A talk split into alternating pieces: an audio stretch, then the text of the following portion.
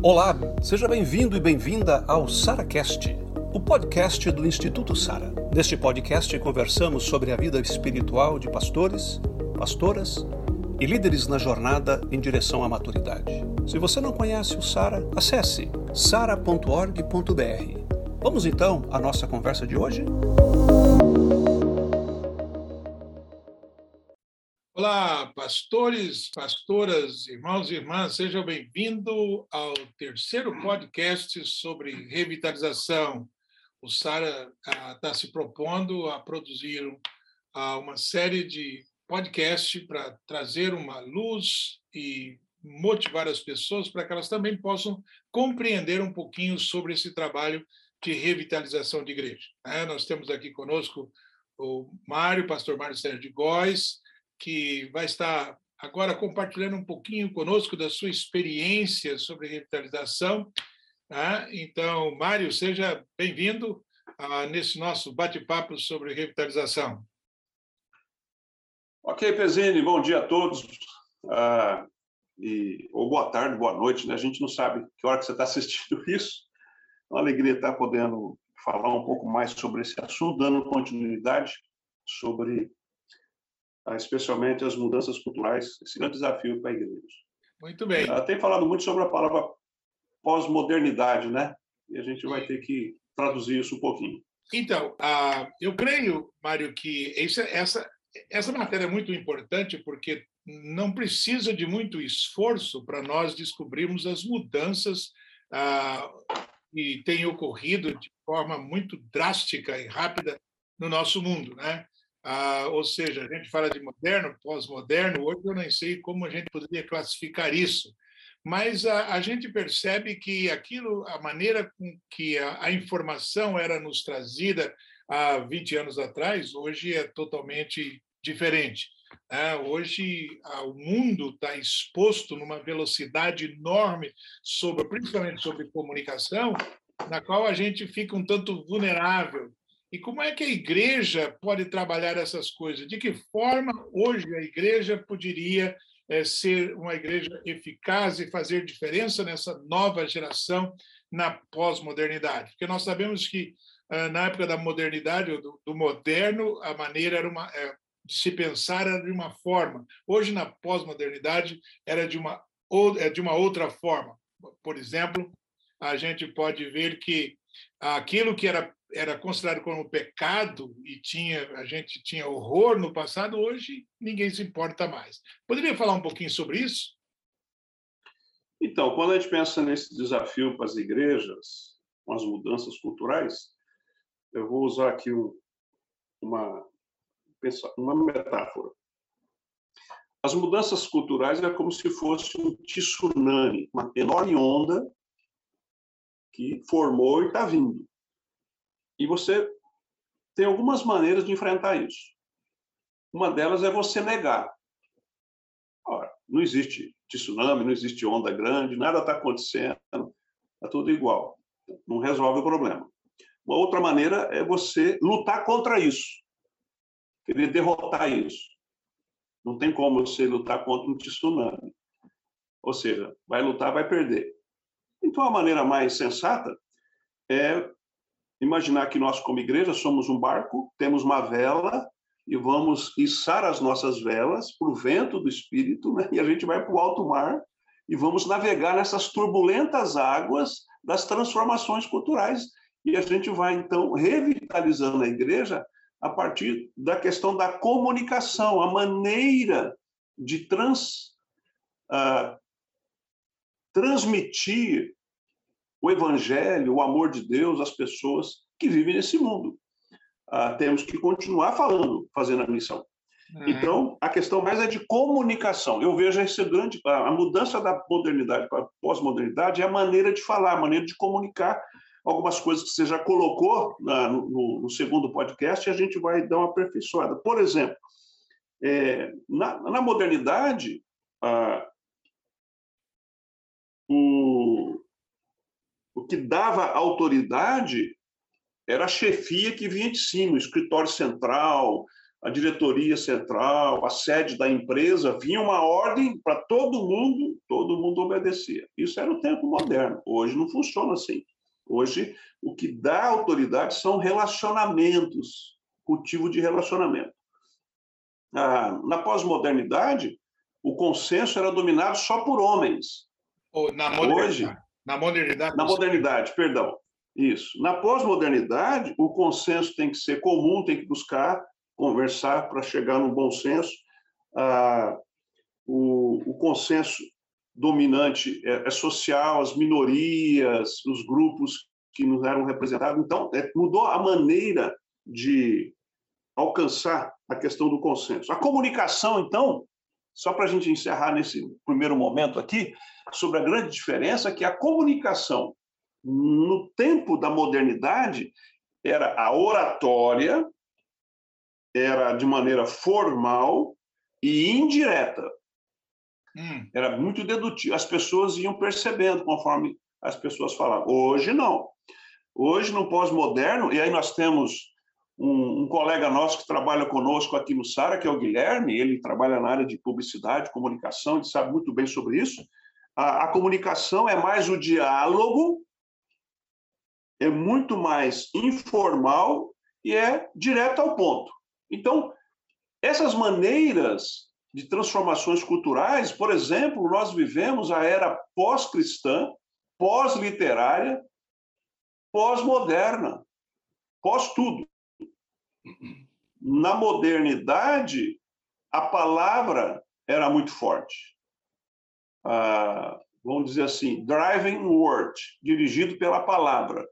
Na pós-modernidade, é driving image, é de a imagem é quem comunica muito mais forte. E aí nós temos uma dificuldade no que diz respeito à revitalização, porque nós, de igrejas históricas mais antigas, a gente é muito formado na questão cognitiva, como você já apontou no outro podcast, e a gente é muito discursivo, a gente fala muito. E aí nós temos que ter coragem de fazer avaliação, de rever as nossas maneiras para alcançar as pessoas na modernidade, ah, na pós-modernidade. Aí eu queria tocar em alguns assuntos, então, importantes, é, diretamente a vida da igreja. O evangelismo, por exemplo. O evangelismo, é, lá no tempo mais antigo, era, vou colocar assim, aquilo que funcionava era o evangelismo confrontativo. Quando o pregador ou a literatura chegava e dizia: se você não crê em Jesus Cristo, você vai para o inferno, por exemplo. Aceita hoje essa oportunidade. A porta da salvação é agora. Vem aqui agora. Se você não crê, você vai para o inferno. E você tem que deixar esse mundo de pecado, aquela coisa toda. A maneira de abordar.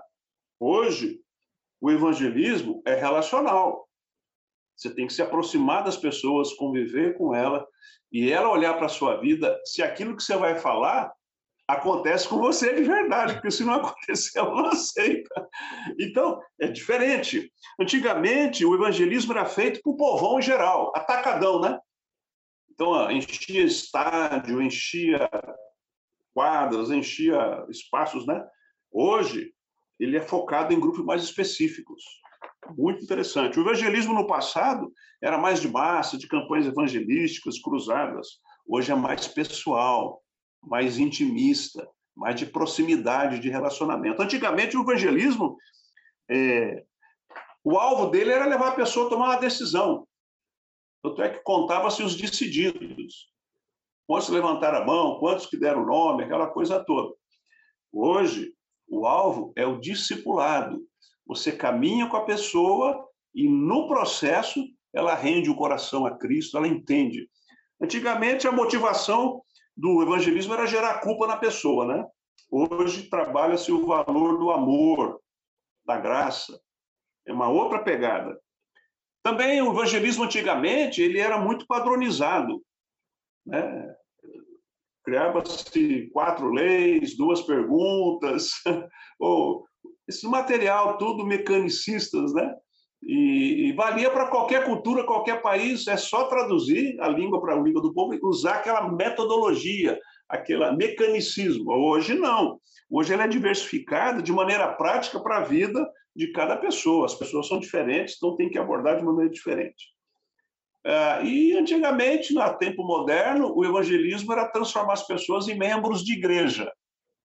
Hoje é ajudar as pessoas a serem discípulas, discípulos de Jesus Cristo. Então, para ver, você tá a grande diferença da transformação cultural, como afetou a maneira de fazer o evangelismo, a evangelização, a abordagem e a apresentação do evangelho. Até porque, Mário, é, se você falar hoje para o jovem universitário, não, se você não aceitar Jesus, você vai para o inferno, ele ri de você. O que é o inferno para, para o jovem universitário hoje? Não é? Então, antigamente. O que é, peca... o que é pecado para você pode não ser pecado para mim. Cada... Exato, é. Cabeça você... uma sentença. Vamos pensar uma coisa bastante radical, por exemplo, o sexo antes do casamento. Na nossa época, na, na modernidade, era um tabu. Hoje, não. Hoje, isso aí. Né? Então, como é que a gente. Aí... É Esse é um assunto bom. É. Como, é, como é que nós podemos compartilhar o evangelho na pós-modernidade com a mentalidade do pós-moderno que existe por aí, não é? É, é interessante que outros assuntos você tocou estrategicamente no outro podcast, que foi a questão da pregação, a questão da educação cristã. É, eu queria pensar, por exemplo, ah, sobre estrutura do prédio. Uma coisa, hum. parece que aleatória. Antigamente, a, a estrutura era considerada adequada. Construía-se um templo, aquele formato tradicional, retangular, um banco atrás do outro, púlpito lá, aquela coisa toda, né, o altar, e funcionou, né? Funcionava. É, durante muitas décadas, enfim. Hoje, a gente percebe que tem que se renovar constantemente o que acontece ali dentro, a maneira de fazer as coisas, ah, é, antigamente, ah, o templo tinha um formato mais quadrado, retangular, e as pessoas ficavam uma atrás da outra, e o pregador lá longe. Hoje procura-se, é, nessa transformação cultural, para viver aquilo que é, é a mudança de relacionamento, de proximidade, o formato do templo ele tem um formato um pouco mais de auditório, onde que as pessoas podem, de alguma maneira, estar um pouco mais próximas umas das outras, se verem mais e mais perto lá da frente do pessoal. É muito mais intimista, um pouco mais próxima. Ah, até isso. Ah, antes, a igreja fazia a sua construção para todos os tipos de pessoas de idade. Então, tem igreja com aquela escadaria enorme, aquela coisa toda. Hoje, a igreja ah, está muito mais atenta. Ela era desatenta ao idoso e hoje ela tem que estar atenta ao idoso, porque a população do mundo, do Brasil, está sendo idosa. E aí tem essa questão ah, das leis de acessibilidade. E muitos templos nossos não dão acesso às pessoas, a cadeirantes que têm limitações, a pessoas de idade que não conseguem subir escadaria ele tem todo um processo de fazer adaptações, aquela, é, ou seja, se a construção tem que passar por adequação junto à prefeitura e à defesa civil e aos bombeiros, aspecto físico, imagina a comunicação para esse povo na pós-modernidade. Ah, então a gente percebe é, exatamente isso que a questão de, de tempo, de programação, onde as pessoas encontravam na igreja o seu espaço de sociabilidade. Ah, e elas tinham um mundo rural, e elas então iam para a igreja para se encontrarem na igreja, era o local da sociabilidade, da socialização. Hoje, no mundo urbano, as pessoas se encontram o tempo todo, o que elas mais querem é ficar longe de gente.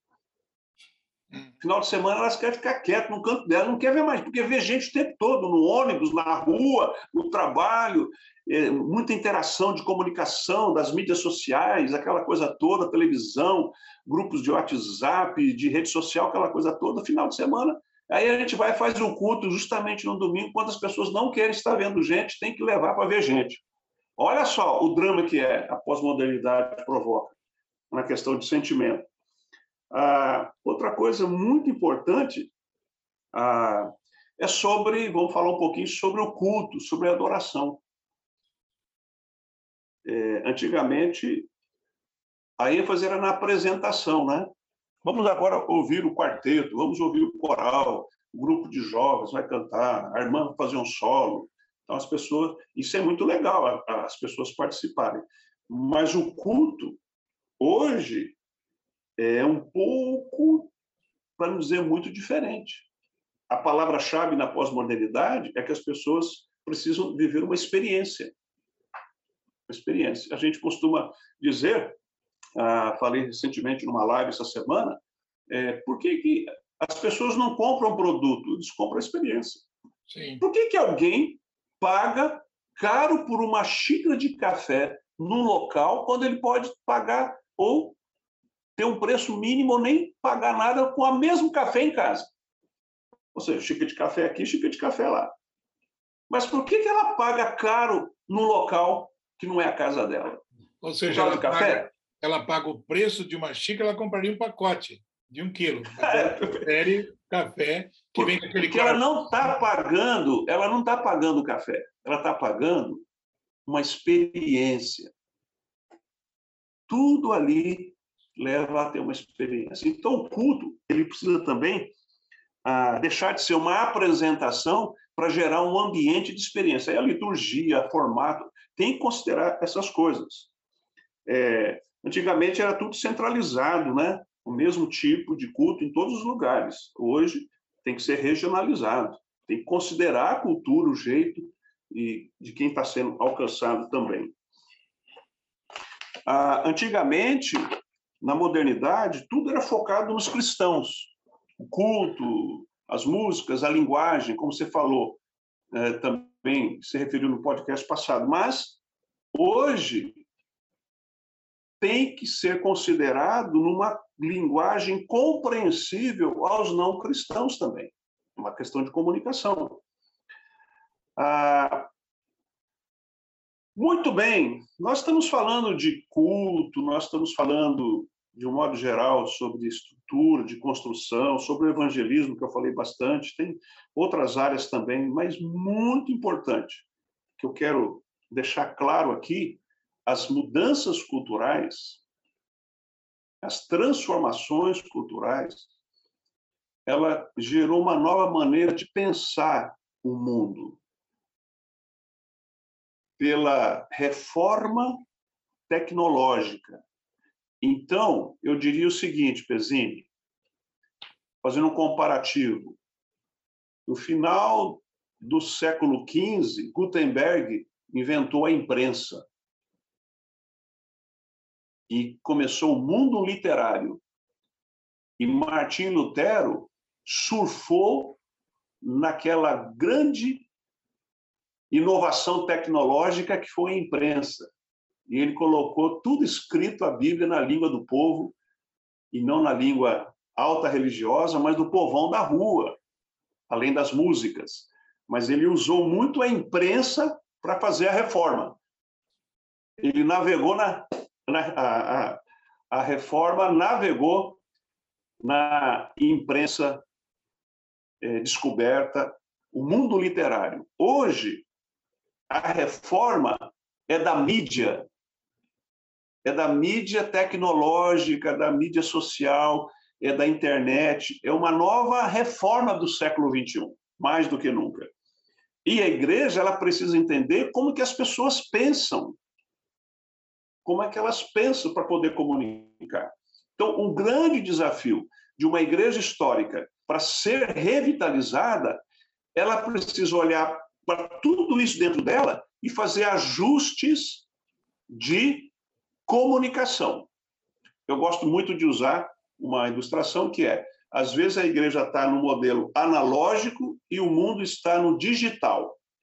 E aí nós precisamos é, fazer essa adequação. É por aí. Reformas e transformações culturais estão aí dentro da igreja e só não vê quem não quer. Ou a gente faz o ajuste, isso a vela, vamos navegar no meio desse mar, aprender a navegar com a igreja século XXI, revitalizando, ou a gente vai se afogar no meio disso tudo e vai morrer e vai ser puxado para o fundo do mar. É isso aí. Não temos como ignorar. A verdade é essa. Nós vivemos uma revolução na comunicação através das mídias sociais, através da tecnologia, e a igreja precisa sair e mesmo do mundo analógico e navegar nesse mundo. Caso contrário, ela vai morrer. A verdade é essa, não é? Gente, é Foi afogada. É isso aí. Está aí para você pensar e, e perguntar a você mesmo: como eu posso me adequar a essa nova realidade mundial sem perder o meu foco em Jesus Cristo? Uma última coisa, uma última coisa. Eu vou dar um abraço também, mas uma última coisa que eu queria dizer. Deus não nos chamou para pregar tendências para este tempo, mas Deus nos chamou para pregar verdades eternas para este tempo. É isso aí. Para pensar. Tchau, tchau. Obrigado por chegar conosco até o final. Fique ligado nos próximos episódios e até lá. SaraCast, o podcast do Instituto Sara.